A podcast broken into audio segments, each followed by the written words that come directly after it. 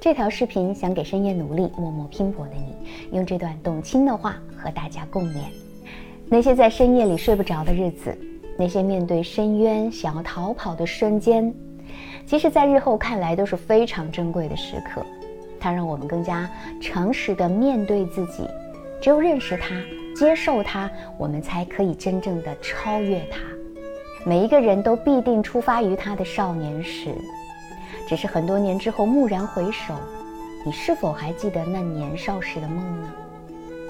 其实这个梦并不重要，重要的是我们曾经为了这个梦如此的爱过、执着的追求过、勇敢的拼搏过，这就是梦的意义，也是值得被记住的瞬间。